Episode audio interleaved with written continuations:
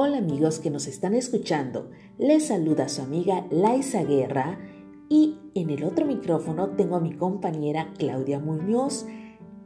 Estamos muy contentas de estar compartiendo con toda la audiencia nuestra primera emisión de este su programa Problemas de Aprendizaje a Fondo, donde en cada emisión trataremos temas referentes a ello Hoy, en nuestro primer programa, hablaremos acerca de las dificultades específicas de aprendizaje.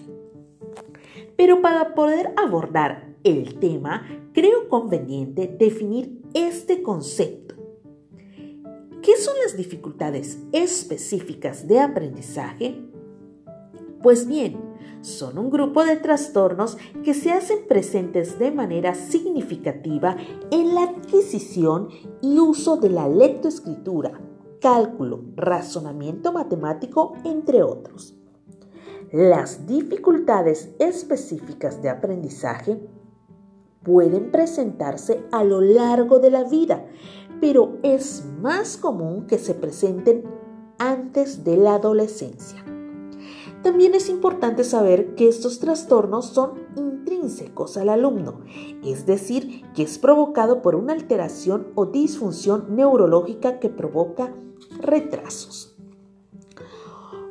Otro de los puntos que se me hace muy importante que sepan son las características de este trastorno. Primero tenemos retrasos en el desarrollo neuropsicológico que son las afectaciones en las áreas del hemisferio izquierdo que se ocupan del procesamiento verbal. Las áreas del hemisferio derecho que se encargan del procesamiento no verbal y las áreas del lóbulo frontal y prefrontal que se ocupan del procesamiento ejecutivo, es decir, de las funciones de control y coordinación. Otra característica es la afectación en procesos perceptivos y psicolingüísticos. En esta área, por mencionar algunos, tenemos la percepción de estímulos visuales y auditivos, segmentación de sonidos, reconocimiento de estímulos, etc.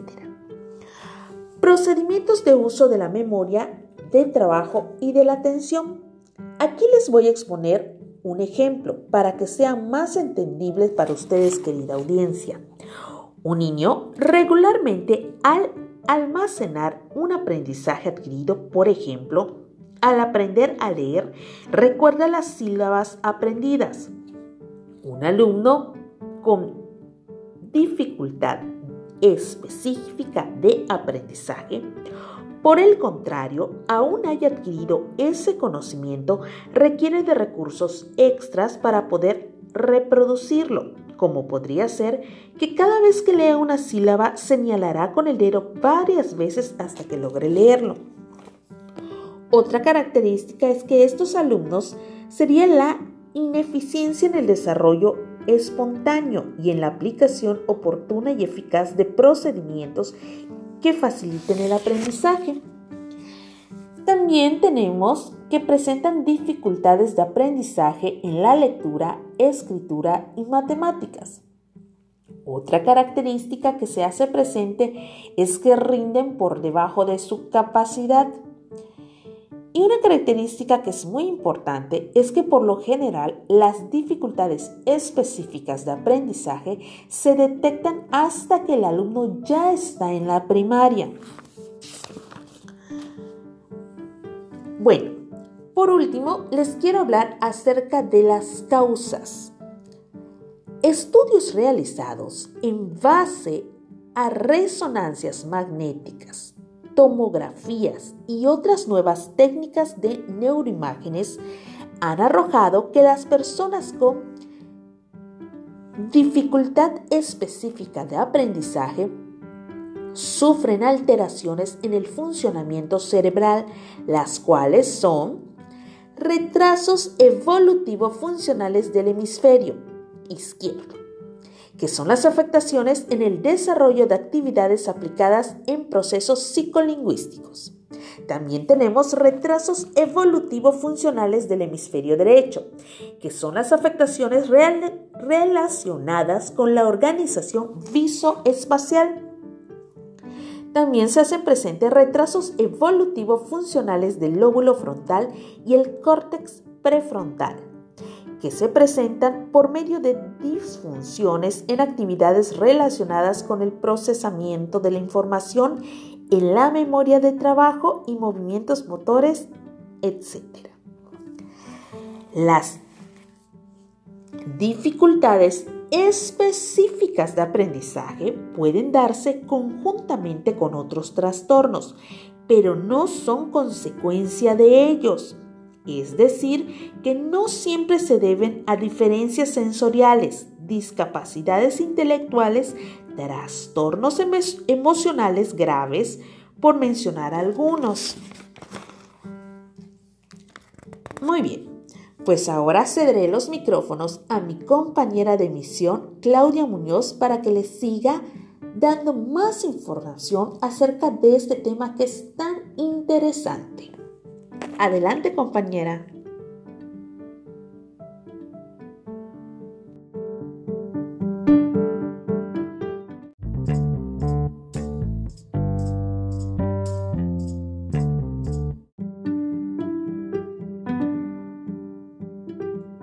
Muchísimas gracias, Laisa. Y a continuación voy a completar la información con puntos igual de relevantes.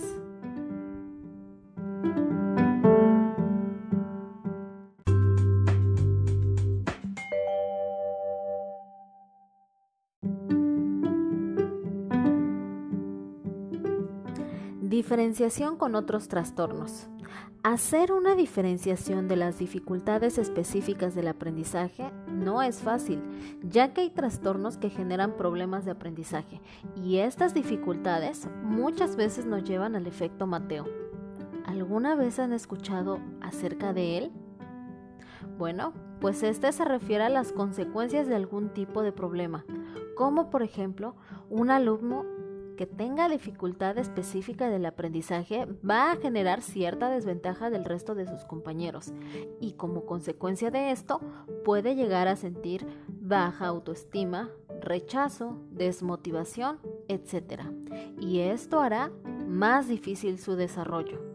Es por ello que las dificultades específicas del aprendizaje se pueden llegar a confundir con el bajo rendimiento escolar, el trastorno por déficit de atención sin hiperactividad, discapacidad intelectual límite y privación sociocultural.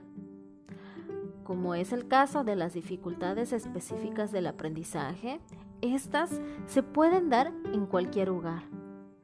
No resultan de privaciones sociales y educativas, pueden darse también en cualquier condición instruccional escolar. Estas no son efectos del absentismo escolar y son específicas, ya que afectan el aprendizaje de la lectura, la escritura y las matemáticas.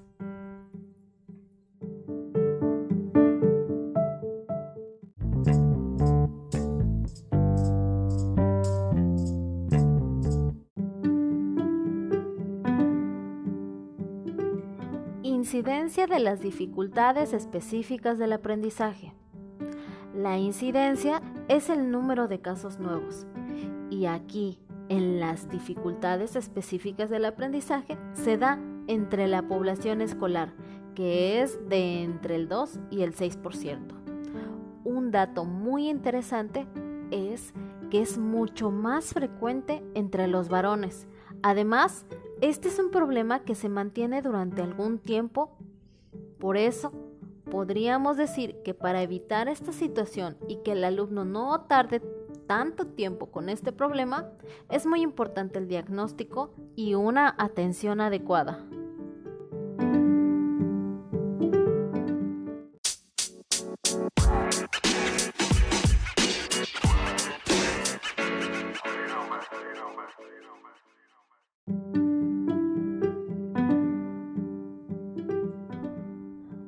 Los factores de riesgo. El diagnóstico de las dificultades específicas del aprendizaje se pueden hacer desde una edad temprana, incluso antes de que el niño sepa leer y escribir.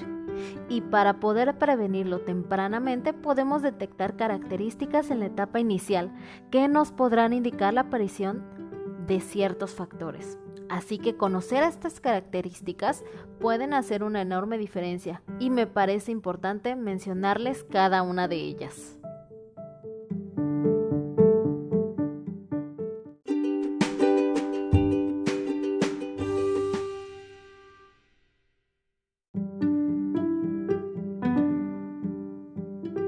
Número 1. Retrasos en el desarrollo del lenguaje que es donde se muestran problemas de expresión oral y su articulación, así como deficiencias en el vocabulario. Por ejemplo, dificultad de aprender nuevas palabras, a conversar y hablar adecuadamente. Y dificultad para seguir instrucciones, no por ser terco, sino por no entender bien las palabras. Número 2. Retrasos en el desarrollo y adquisición de conceptos básicos están las dificultades en los conceptos de número, en una secuencia del problema. Básicamente es no saber pensar, no saber cómo resolver algún problema. Número 3. Retrasos en el procesamiento activo de la información.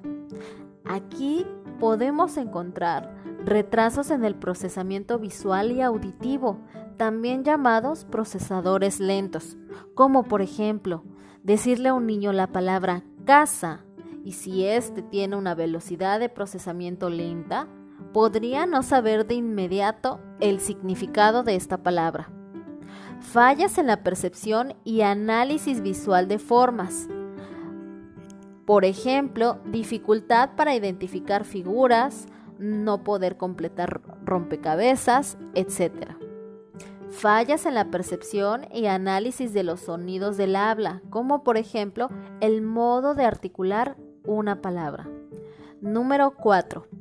Déficit de memoria de trabajo y atención sostenida.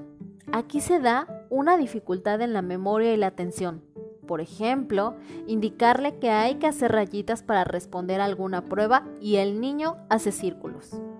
Y número 5. Padecimiento fetal perinatal con posibles secuelas neuropsicológicas. Esto está relacionado con algún problema antes o durante el nacimiento, como por ejemplo, si un feto tiene falta de oxigenación, esto le traerá secuelas que se reflejarán como una dificultad de aprendizaje.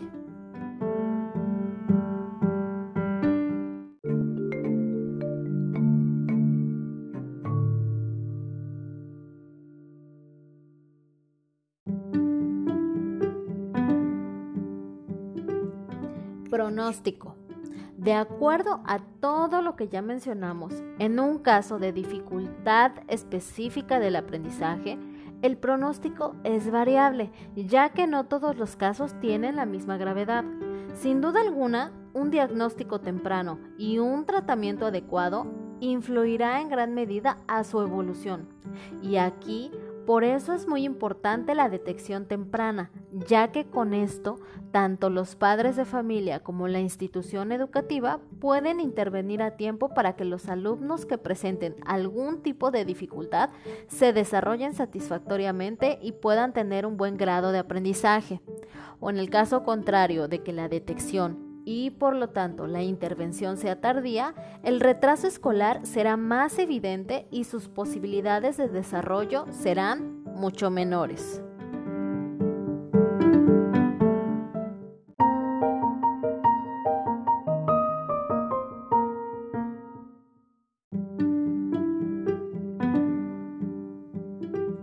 Subtipos de dificultades específicas de aprendizaje.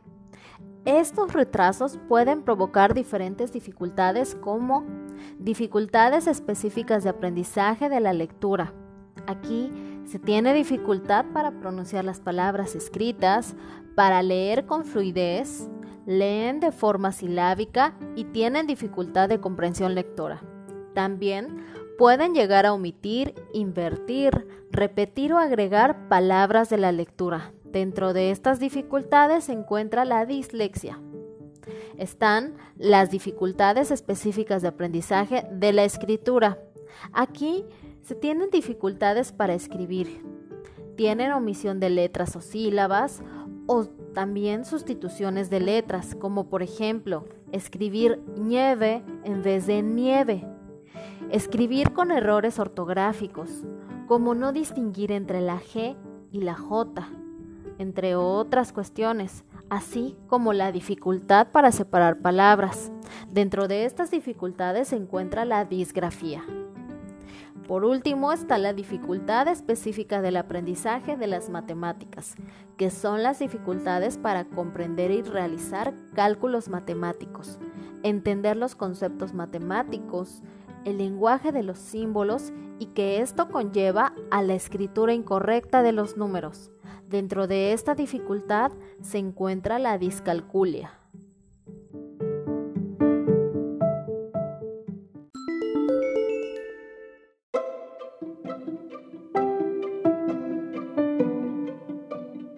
Y bueno, por mi parte, eso es todo. Muy bien. Bueno, pues queridos amigos, se despide de ustedes su amiga Laisa Guerra agradeciéndoles el habernos acompañado en este nuestro primer programa, esperando que nos acompañen en nuestros siguientes programas. Y se despide Claudia Muñoz. Muchas gracias por su atención y esperamos que esta información pueda ser de gran utilidad tanto para los padres de familia como para el personal docente. Nos vemos en el siguiente episodio. Hasta luego, adiós. Adiós.